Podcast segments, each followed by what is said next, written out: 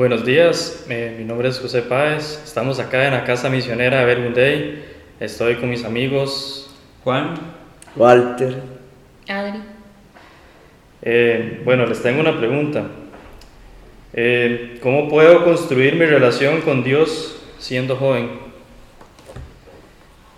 ¿Cómo puedo construir mi relación con Dios siendo joven?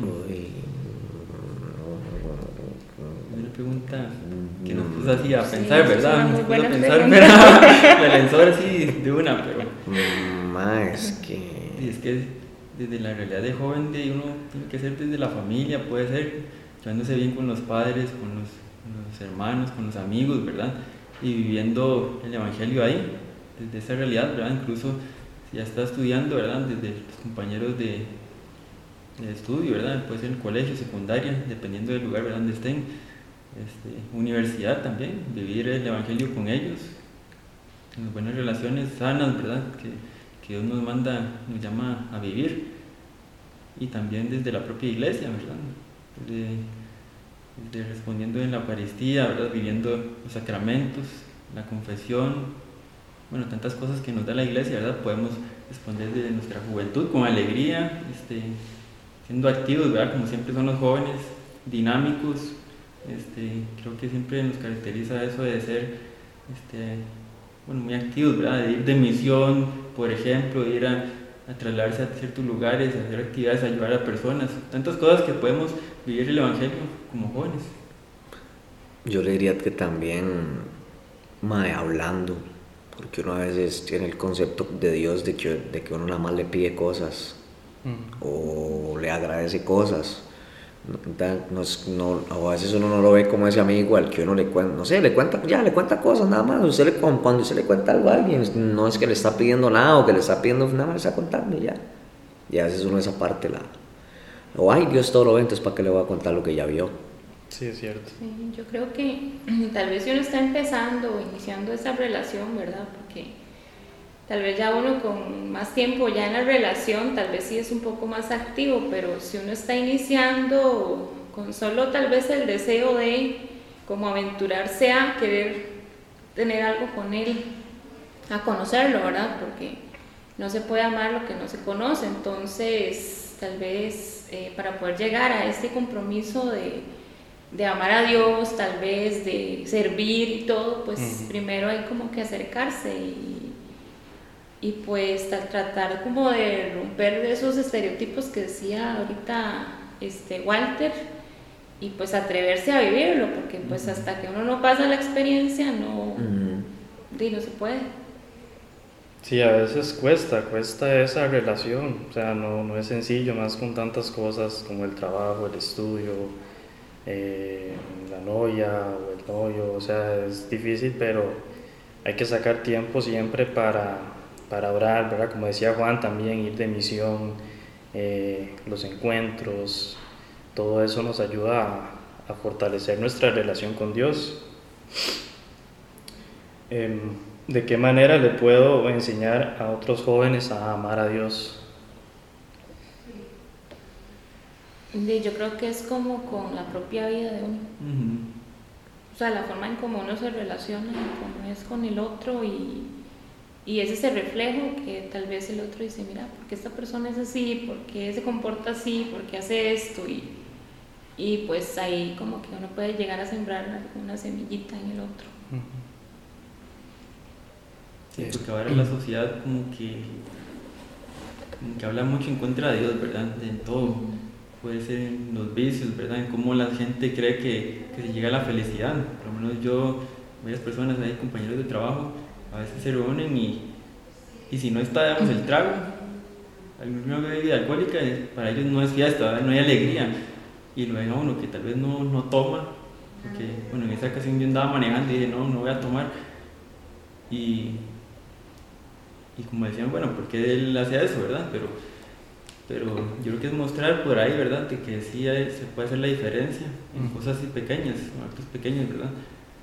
Y, y sí, luchar contra todo eso de la mano de Dios, porque la sociedad también muchas veces nos pone cosas como buenas y realmente son cosas que nos hacen daño, ¿verdad? Entonces, siempre estar de la mano de Dios para estar claros en las cosas que nos pueden hacer daño o nos pueden hacer bien, ¿verdad?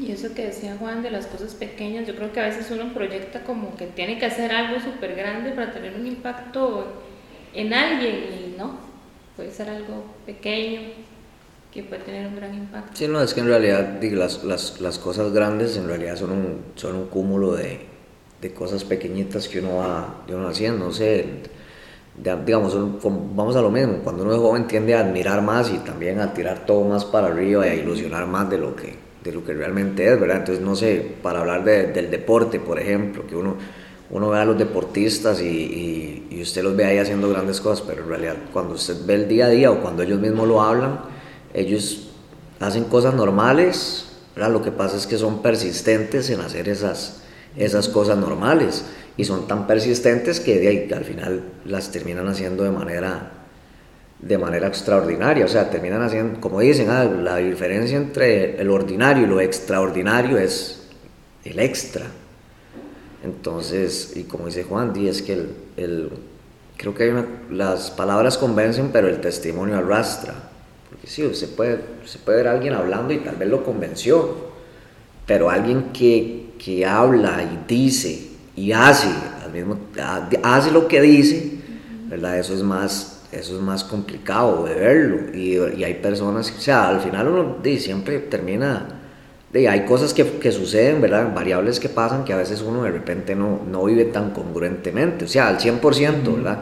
Pero yo sí considero que hay personas que en, su gran mayoría deciden vivir coherentemente entre lo que, lo que piensan y lo que hacen en, en bien, digamos, nosotros hablamos desde nuestra realidad, ¿verdad? Pero sabemos que personas buenas y personas, incluso hay personas que dan más testimonio del amor de Dios y, y, que afirman no creer en Dios, ¿verdad? O que están en otras religiones, que creen en otro tipo de Dios, pero que uno dice, pucha, a veces esta persona pareciera más cristiano que uno. En mi caso, ¿verdad? Yo a veces veo personas que yo digo, es que esta persona, para mi criterio, en este momento es mejor cristiano que yo. Y es, y es por lo mismo, ¿no? entonces ahí es donde uno ve, no es solo la creencia, es, es, es el actuar lo que hace que, que, seamos el testimonio, porque al final de ahí nosotros somos como la parte visible, ¿verdad? es como los sacramentos, es como la parte física que Dios nos dejó para... Hay que difícil también creer que eso si todo fuera con la imaginación, ¿verdad? Uno como que necesita, digamos, palpar el amor, no sé, en las obras del Espíritu Santo, por poner un ejemplo, los actos de caridad, en, por medio de los sentidos es donde uno lo ve. Yo lo diría por ahí. Sí, sería como, como los niños, ¿verdad? Que un papá y le dice, le puede decir a un niño, y no pelee, no pelee, pero si ven los papás peleando, ¿y ¿qué es lo que es, es lo que aprende él a pelear? Por las acciones, lo que está viendo, ¿verdad? Aunque las palabras de él se las lleva el viento y él aprende más por las acciones, así somos nosotros también y lo que más llama la atención es el testimonio de vida, como decía Walter. Este, bueno, ahorita me está acordando también de algo que conversábamos ayer en un encuentro de catequesis, de actos de bondad que podemos hacer con los demás.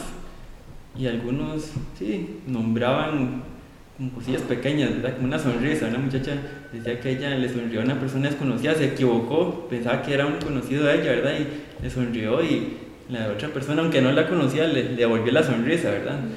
algo vacilón que ella comentado también, y cuando ella maneja, ella maneja moto, y dice que incluso, bueno, un acto tan pequeño como darle el espacio a alguien, ¿verdad? En una intersección, ya hace la diferencia, o que uno también le dé campo a otra persona en una intersección manejando, o que no responda igual con violencia, ¿verdad? A veces en la, en la calle el ambiente se vuelve un poco tenso, ¿verdad? Y la gente responde con, con violencia o con insultos y uno no tiene que responder de esa forma, son cosillas pequeñas ¿verdad? que uno puede hacer en el día a día que hacen la diferencia, desde el ser joven que puede hacer uno.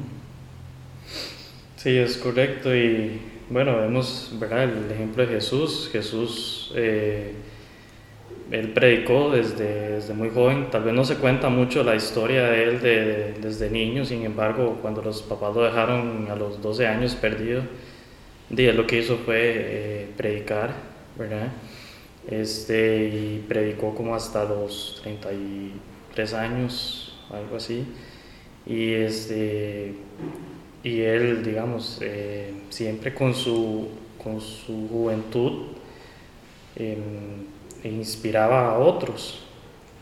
Em, tal vez algunas personas lo veían como, como un rebelde o, porque no, porque no les gustaba lo que él decía o lo que él predicaba. Eh, sin embargo, Jesús fue siempre ejemplo, él siguió los pasos de su papá como carpintero, así que aquí podemos ver que él tenía una relación con las demás personas en donde él tenía que hacer trabajos como alguien, eh, como alguien normal, eh, esa, por ejemplo, a mí, a mí esa humildad de Jesús me gusta. O sea, el, el, estar con otros, el compartir, el ser siempre sencillo, es algo importante. Em, sí, podemos también rescatar esa parte, ¿verdad? Que realmente Jesús de la vía pública fue siendo joven, ¿verdad? Tal vez para el tiempo de, de él, ¿verdad? Empezó tal vez a los 30 años o algo así, por ahí fue una persona joven que, llamó yo la atención de los demás, como decía usted, José. Y realmente eso, bueno, él, ya, él acudió al llamado de Dios, ¿verdad? De, que le había dado el Padre y lo hizo desde su juventud. Lo hizo con su energía, trasladándose a otros lugares, ¿verdad? Predicando a las personas, curando personas y lo hizo desde esa dinámica, esas acciones que él tenía con los demás. De humildad, de, caridad con, nosotros.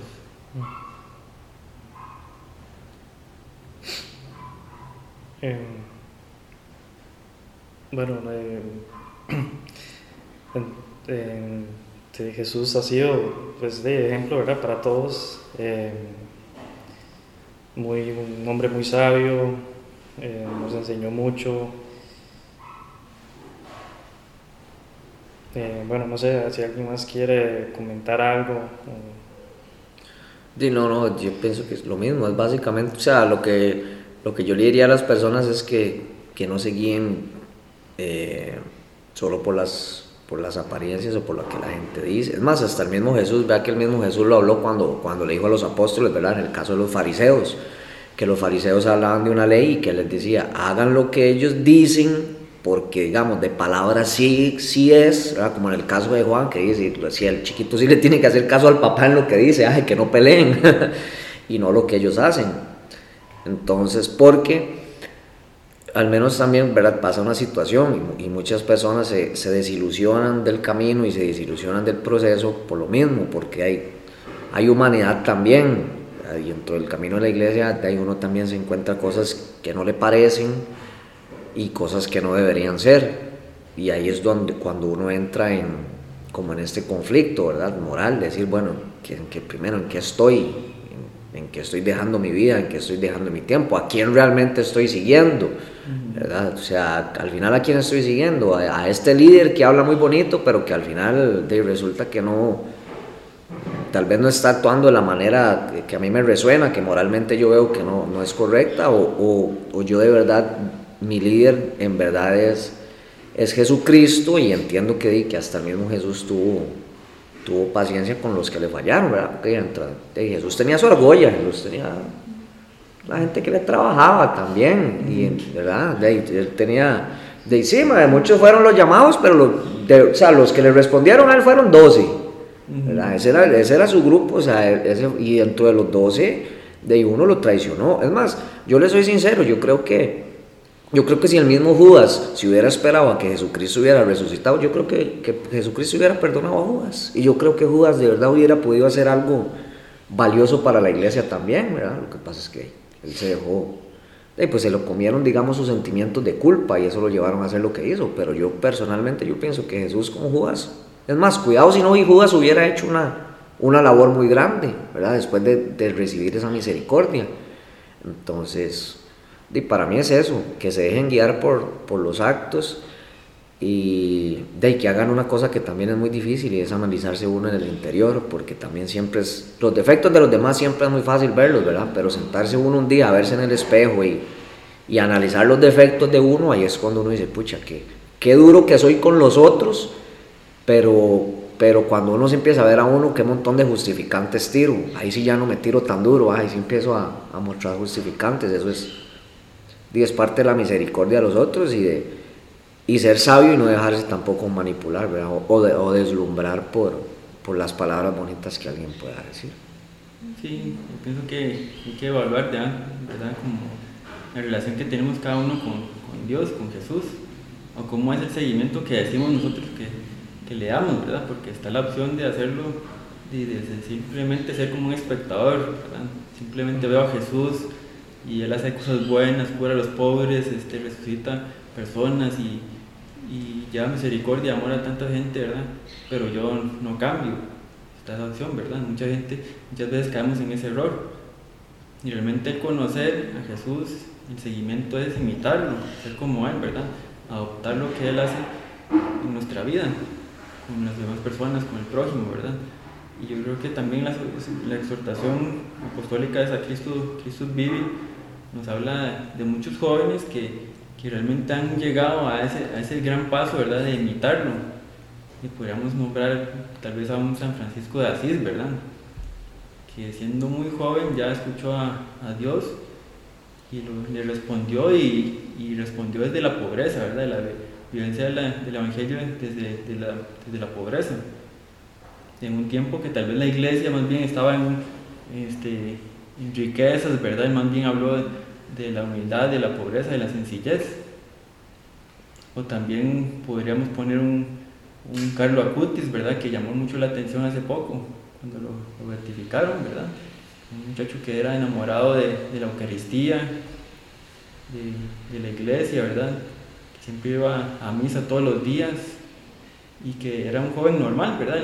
Jugaba bola, jugaba videojuegos, hacía tantas cosas con sus amigos, pero también tenía ese amor profundo por Dios, ¿verdad? Entonces, creo que por ahí va la cosa, por ahí va la cosa, ¿verdad? Seguir ese ejemplo de Jesús y también tenemos a los santos, ¿verdad? Los beatos también, uh -huh. que nos enseñan tantas cosas para seguir a Jesús desde, desde la juventud. Un, un, otro ejemplo es, bueno, el, el, santo Don Bosco, que siempre ayudó a los jóvenes, los guió, este, se, se preocupó por ellos.